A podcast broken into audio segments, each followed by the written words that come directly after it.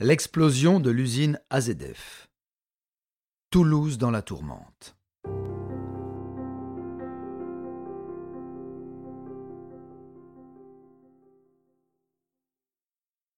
Dans les jours qui suivent, des experts vont travailler main dans la main avec la police scientifique et avanceront que l'explosion provenait du hangar 221 d'AZF, stockant 300 à 400 tonnes de nitrate d'ammonium. Une semaine auparavant, New York subissait un attentat visant les tours jumelles du World Trade Center.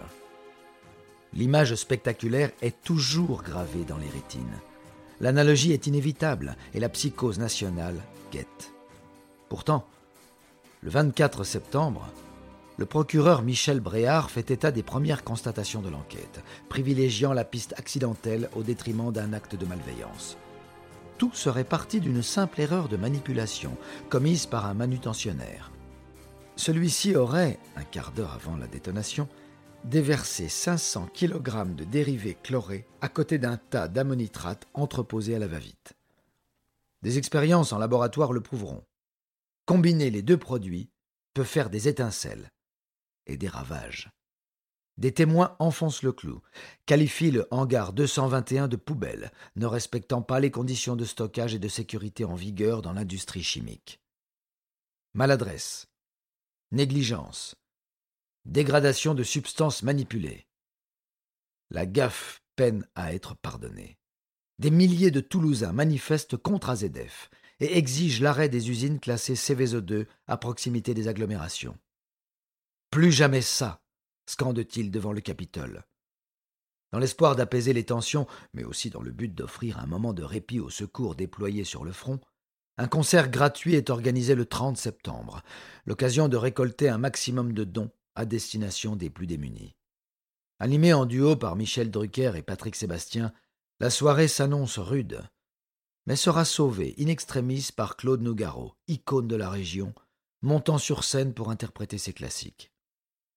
Le 14 juin 2002, le procureur de la République de Toulouse met en examen pour homicide et blessures involontaires neuf cadres d'AZF, à la suite d'une garde à vue longue de 24 heures. Après avoir refusé de répondre à la police judiciaire, c'est dans un mutisme général qu'ils se font escorter au commissariat central, applaudi au passage par les salariés de l'usine rassemblés en soutien. En tête de gondole, navigue dans la cohue Serge Bichelin, directeur de la société Grande Paroisse, propriétaire du site et filiale du groupe Total. La compagnie pétrolière commence à traîner une sacrée collection de casseroles. Le naufrage de l'Erika il y a trois ans, puis le déversement un mois après l'explosion d'AZF de 3,8 tonnes d'ammonium dans la Garonne, sous couvert de mise en sécurité du site, causant la mort de 8000 poissons de 14 espèces différentes. C'en est trop pour l'opinion publique. Le slogan Total assassin est repris en chœur dans les manifestations. On n'hésite plus à parler d'actes prémédités couverts par le gouvernement. Quatre ans plus tard, un rapport final, épais de 700 pages, clôture une instruction de longue haleine et cherche à mettre fin à la controverse en confirmant la thèse d'un accident. Le procès s'ouvre le 23 février 2009 dans la salle municipale Jean Mermoz sur l'île du Ramier. À l'extérieur, la foule réclame la peau de Total et Grande Paroisse, tandis que derrière la porte close, les prévenus et leurs avocats ne sont guère mieux lotis faisant face à 140 parties civiles, soit 1813 plaignants, membres d'associations aux noms évocateurs, victimes d'AZF, association des familles endeuillées. Aucune ne parvient à se mettre d'accord. Chacune possède sa propre vérité sur l'affaire, mais tous veulent qu'un responsable soit désigné. Grande première en France, les quatre mois d'audience sont intégralement enregistrés pour l'histoire. Les images seront rendues publiques en 2059. De quoi avoir le temps peut-être de digérer une issue des plus inattendues. Prononcé le 19 novembre, le verdict relaxe Grande Paroisse et son directeur au bénéfice du doute. Le juge Thomas Lemonnier a certes établi des fautes organisationnelles commises par la société, mais sans pouvoir tisser un lien de causalité certain entre les bévues et le dommage causé. Total est, quant à lui, mis hors de cause et le résultat a de quoi faire grincer des dents. Sept ans de procédure, 50 000 pages de dossier, 80 experts employés, un coût total de 7 millions d'euros. Le parquet n'entend pas en rester là. Lui qui avait requis en juin dernier trois ans de prison avec sursis, 45 000 euros d'amende à l'encontre de Serge Bichelin, ainsi que 225 000 euros d'amende au nom de grandes paroisses. Les partis civils craignent l'avènement de la délinquance industrielle. Cécile Duflot, secrétaire nationale des Verts, s'exclame 31 morts, 2500 blessés, 85 000 sinistrés et zéro coupable? Dès le lendemain, le ministère public fait appel du jugement. Un second round nous conduit au 24 septembre 2012, lorsque la Cour d'appel réforme la décision initiale. Grande paroisse et Serge Bichelin sont enfin reconnus coupables indirectement ou non, leurs conditions d'exploitation auraient conduit à l'explosion. Soit, les responsables ne lâchent pas le morceau et se pourvoient en cassation. Troisième et dernier procès en 2017, au terme duquel la Cour d'appel de Paris met un point final à cette histoire. 15 mois de prison avec sursis pour Bichelin, 225 000 euros d'amende pour sa société Grande Paroisse. Bien que le dossier soit classé, plusieurs témoins, journalistes et scientifiques n'ont jamais cru à cette version des faits. Depuis le départ, ils ont remis en cause les déclarations prématurées du procureur Michel Bréard, seulement trois jours après l'explosion, donnant les conclusions d'une investigation qui n'avait pas encore vraiment commencé.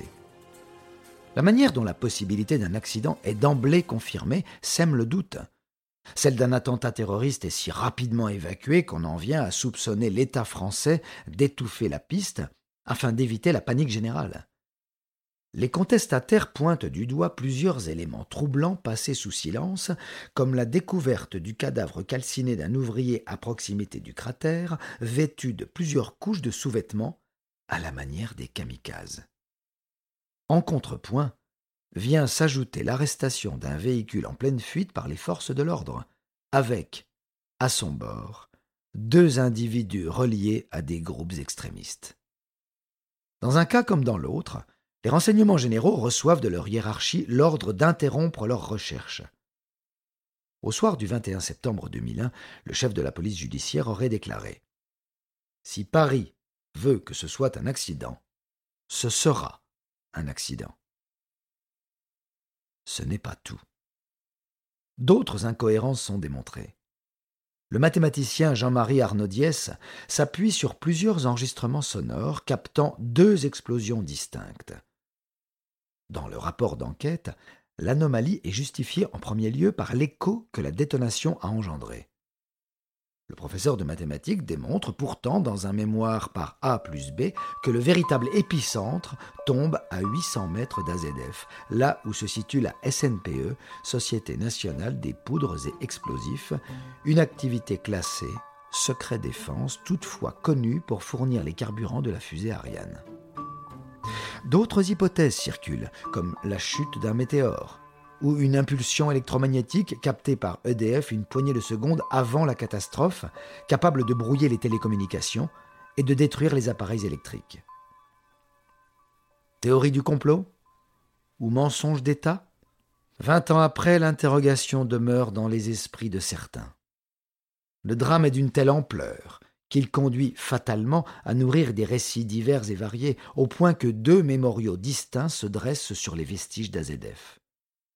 Aujourd'hui, la municipalité a inauguré sur le cratère rebouché le pôle Cancer Biosanté, spécialisé dans la recherche médicale contre le cancer. Se consacrer à lutter pour sauver des vies là où la mort a tant sévi, voilà une belle manière de penser les plaies d'un trauma profond. Il ne faudrait pas pour autant manquer au devoir de mémoire. Et si jamais un Toulousain réussit à emprunter la rocade sans que la terrible détonation ne résonne à nouveau dans ses oreilles, L'actualité ne se gêne pas pour la lui rappeler.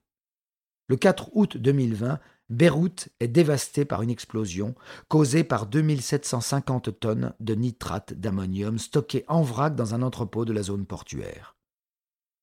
Le bilan pulvérise celui d'AZF et impose de nouveaux records 215 morts, 6500 blessés, entre 250 et 300 000 Libanais à la rue sans logement. La délinquance industrielle, crainte à l'époque, est désormais bien réelle. Combien faut-il encore de décès et d'accidents pour que les grandes compagnies assument leurs responsabilités et renforcent la sécurité de leurs activités? Cette négligence ne date pas d'hier et fait partie d'un éternel recommencement. Qui se souvient, par exemple, en 1781, de l'explosion, à Toulouse, d'une poudrerie instaurée par Louis XVI Coïncidence funeste, l'événement eut lieu un 21 septembre, un vendredi aux alentours de dix heures du matin.